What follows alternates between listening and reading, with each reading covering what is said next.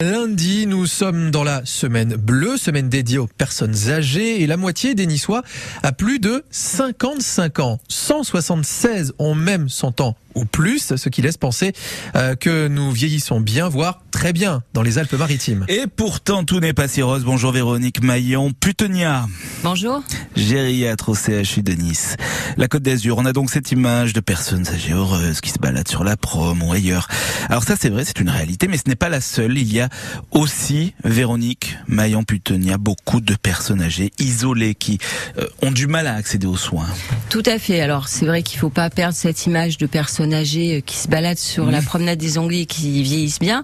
En revanche, c'est vrai que nous, en tant que gériatres, on a aussi l'objectif d'essayer de dépister ces personnes âgées isolées. Et je pense que c'est important que l'ensemble des professionnels qui sont en contact des seniors soient sensibilisés au fait que l'isolement social est un facteur de risque du mal vieillir. Qui sont ces personnes âgées?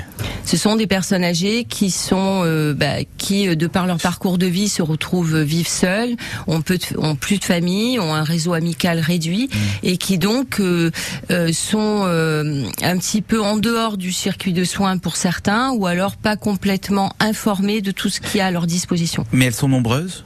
Alors je n'ai pas de chiffre exact, mais et nous on a peut-être un petit regard un petit peu biaisé au niveau du CHU puisqu'on on reçoit beaucoup de personnes âgées isolées puisqu'elles arrivent à l'hôpital puisque c'est un petit peu le dernier endroit où on peut adresser les personnes en difficulté. Donc oui, je pense qu'elles sont assez nombreuses Maintenant, je serais incapable de vous donner une proportion. On les trouve de partout dans le département, sur le littoral, le littoral, le haut, le moyen pays. Oui, je pense qu'il y a une répartition qui est euh, hétérogène. Hein. Maintenant, euh, vous dire exactement, je ne sais pas. Pourquoi elle passe sous les radars? Pourquoi elles passent sous les radars? Parce que ce sont des personnes qui, pour certaines, n'ont jamais eu de problème de santé, donc ne sont pas rentrées dans un système de soins à proprement parler. Et puis ensuite, de par leur isolement, et pour peu qu'il y ait des pathologies, notamment de neurodégénératives, avec ce qu'on appelle des troubles cognitifs, il y a une perte un petit peu de de, de, de, la capacité à évaluer son état de santé par rapport à, aux capacités et du hmm. coup elles n'ont pas tendance à contacter les personnes qui pourraient les aider. Et donc qu'est-ce que vous leur dites ce matin Alors moi ce que je leur dis, ce que je dis à toutes les personnes qui rencontrent des personnes seules, soyons vigilants, c'est un facteur de risque de fragilité, c'est-à-dire que ce sont des personnes qui risquent de mal vieillir. Donc à nous professionnels, dès qu'on voit une personne isolée, de mettre en place des mesures qui permettent de lutter contre contre cet isolement et de les remettre dans un système de soins et de prise en charge qui leur permettent de bien vieillir comme les autres personnes âgées. Est-ce qu'on n'est pas en train de payer quand même le, le fait que désormais des généralistes ne se déplacent plus à domicile? Il y en a beaucoup moins. Alors, euh, c'est vrai que c'est un facteur qui est limitant pour ces personnes isolées, qui parfois n'arrivent plus à aller voir leur généraliste. Alors aujourd'hui, il y a énormément de réseaux, d'associations mmh. euh, qui permettent d'aider les personnes à retrouver des généralistes c'est certain que c'est un des facteurs qui peut expliquer qu'il y ait des perdus de vue, comme on dit, c'est-à-dire mhm. des personnes qui, parce qu'elles peuvent plus aller chez leur médecin, sortent du, du système en fait de soins. C'est plus facile quand on est riche quand même, non? De, de, de le, bien vieillir, comme on le dit. Euh, Alors, formule.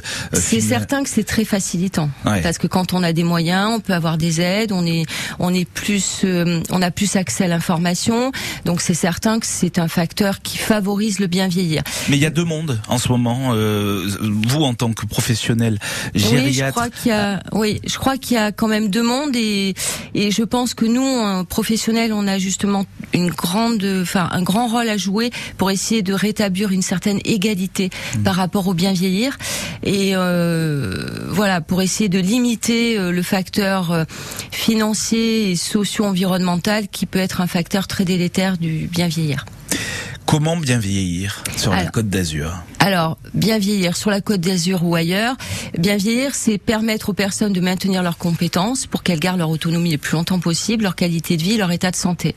Donc, mmh. euh, bien vieillir, nous, c'est euh, mettre en place, euh, essayer d'identifier ce qui pourrait entraîner un vieillissement de mauvaise qualité pour compenser ça en mettant des actions comme ma collègue d'avant en a parlé, la nutrition, l'activité physique, euh, le contrôle des pathologies chroniques, lutter contre l'isolement social mmh. et proposer notamment la stimulation cognitive. Et puis le rappeler, euh, nous qui ne sommes pas encore personnes âgées mais qui ont des parents, des grands-parents euh, qui sont dans cette situation-là, nous aussi on a un rôle à jouer. Tout à fait. Alors maintenant, c'est vrai que pour les familles, c'est parfois compliqué hein, de d'assumer une personne âgée euh, si elle est en pleine forme, c'est plus facile. Euh, mais par contre, il y a des aides là aussi pour les familles. Il faut savoir toquer aux portes surtout avec les scandales euh, au niveau des EHPAD, euh, on a énormément de témoignages nous de, de personnes qui nous disent mais on ne veut surtout pas aller dans des EHPAD, on veut vieillir chez nous. Alors, le vieillissement à domicile, c'est très bien. Maintenant, il faut que ça se fasse dans de bonnes conditions. Le scandale des EHPAD, euh, moi, pour l'avoir vu, euh, alors il y a des, il y a peut-être des endroits où il y a des choses inacceptables. Je remets pas ça en question. Maintenant, je pense qu'il faut pas généraliser. Il y a des EHPAD dans lesquels on a un réel respect de la personne âgée et les soins sont de qualité. Donc, il faut savoir trouver le bon établissement. Je pense qu'il faut pas mettre toutes les EHPAD dans le même panier et on peut pas dire oui domicile à tout prix parce que des fois le domicile est dangereux pour la personne quand ça se fait dans de mauvaises conditions. C'est jamais noir, c'est jamais blanc. Merci eh beaucoup, Véronique Maillan, Putenia, gériatre au CHU de Nice. Le 6-9, France Bleu Azur.